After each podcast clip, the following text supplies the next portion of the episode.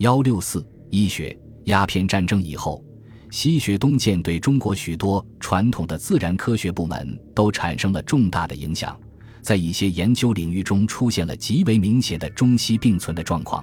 医学领域中的这一现象也是十分突出。中国传统的中医研究在近代仍然取得了一定的成果，出现一些专门研究的著作和造诣颇深的医家。一八五二年，王世雄根据长期的医疗临床经验，在总结前人治疗温病成果的基础之上，认真研究探索，撰写了《温热经纬》一书。书中涉及中风、咳嗽、吐血、中暑、痢疾。阴症、老人、小儿、妇女等病症，以及用药、制剂、处方、煎服、研医等治疗方法，刊行之后极为风行。一八六二年，他又重新审定了一八三七年的旧著《霍乱论》，对原著加以增删，改名为《随西居中定霍乱论》。书中就霍乱的病情、治法、医案、药方四个方面阐述了霍乱的症状和防治办法。此书得到社会上的高度重视，医者奉为圭臬。晚清时期的吴尚先吸收前人和古典医籍中有关外治的论述，并汇集民间的外治方法及二十年的行医经验，硕译其稿，写成理疗外治专著《礼乐骈文》。这部著作以骈体文形式写成，对中国传统的中医外治方法进行了比较系统的总结，创立了若干外治的方法。其中包括药贴、温热、水疗、蜡疗等多种治法，为中国医学采用综合治疗法做出了贡献。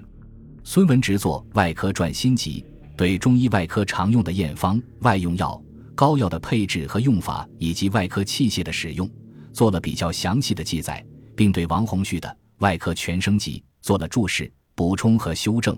一百多年来，一直为中医外科医家们所推崇。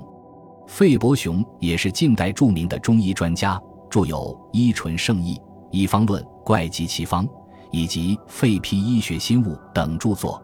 其从医一生，主张尸骨而不逆骨，不屈其利益，善于变通化裁古方，创制新方，有较高的临床造诣，尤其是对慢性病有深刻阐述，是近代以善治虚劳名士的一家。在近代中国的医学方面，发展较快的是西医。在鸦片战争以前，一些传教士为了配合传教活动，开始在中国设立医院，翻译了一些近代医学著作。近代医学开始在中国出现。鸦片战争以后，西医在中国得到进一步的发展，西医的医院、诊所业务日益增多。外国资本还直接在中国兴建药厂、药房，如1853年，英商首先在上海建立了老德记药房。一八六八年，德商又办起了科发药房。一八八六年，英商创办屈臣氏药房等。中国的西药市场几乎全部为外商所垄断。随着西医的发展传播，中国人也逐步掌握了西医的知识和技术，开始了自己的西医活动。他们有的曾在外国医院工作过，逐渐掌握了西医治疗术，能够独当一面。像广东人邱浩川曾经给英国医生皮尔逊充当助手，并给数以万计的中国人接种过牛痘，写了一本《引痘略》。又如曾在外国医院工作过的关涛，学会了做比较复杂的外科手术。另外，还有一些人通过到国外留学，学习了西医知识，成为取得了一定成绩的学者。例如，黄宽于1846年赴美国留学。后又在英国爱丁堡大学学习医学，成为我国最早接受美英教育的医务人员。他在1857年回国后，曾入李鸿章幕府，担任海关医务处医官。伍连德曾赴英国留学，获得医学博士学位。1908年回国后，任天津陆军医学校副监督，后奉命到东北办理防治鼠疫事宜，只用了四个月时间就完成了任务。得到各国医学界的普遍赞扬，并获得俄国沙皇和法国总统颁发的勋章。一九一一年，在中国沈阳召开了有十一国参加的国际鼠疫会议，这是在中国历史上召开的第一次国际学术交流会议。会上，伍连德被推选为主席和万国鼠疫研究会会长。辛亥革命后，他又多次主持防疫工作，为中国早期防止疫病传染工作做出了贡献。金运梅也是一位颇有造诣的医学家。1885年，以第一名的身份由美国纽约大医院附属女子医科大学毕业，曾在《纽约医学杂志》发表医学论文，获得好评。1888年归国，先后在成都、厦门等地开业。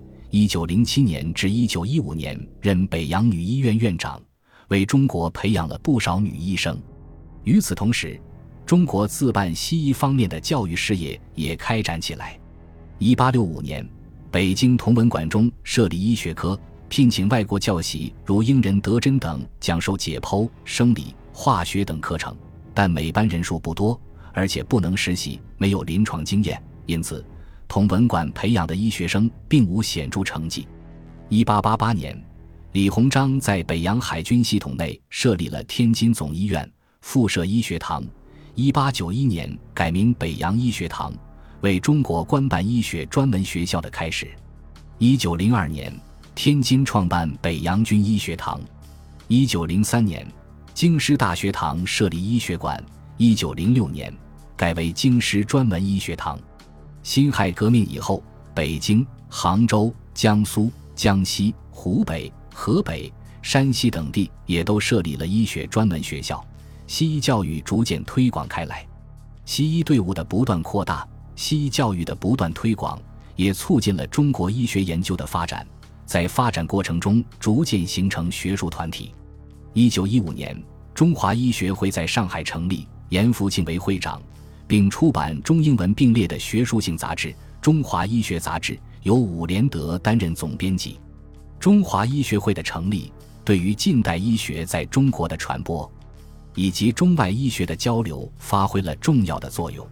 西医在发展和传播的过程中，不可避免地与传统中医发生了激烈的冲突。一些人主张中西医结合，并将这种思想积极付诸实施，走上了非常有意义的探索之路。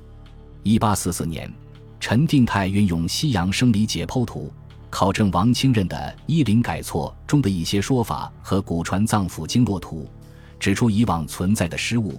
是近代较早将中西医的内容相结合的例子。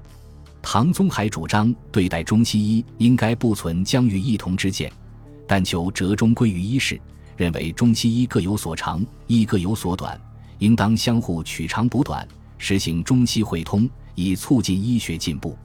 他所著的《中西汇通医经经义》一书，吸收了一些西方解剖生理学知识，用以印证和说明中国古典医理。张锡纯著《医学中中参西录》，对中西医学术沟通做了大胆尝试。在使用药物方面，主张中药、西药不应该相互抵触，而应该相继为用，这样可以提高疗效。因此，在临床上，他采用了中药、西药配合治疗的方法。例如，治疗肺结核，当时普遍采用的方式是服用或注射西药阿司匹林，但副作用不小。张锡纯采用了阿司匹林治疗，结合中药玄参、沙参以及生石膏等进行辅助的方法，不失为一种独特的思路。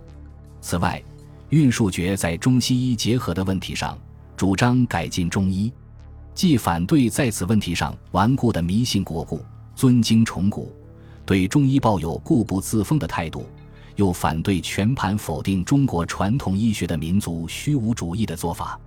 他倡议用现代科学的方法研究中医，取西国学理补助中医，而不是简单的中西医漫然杂糅。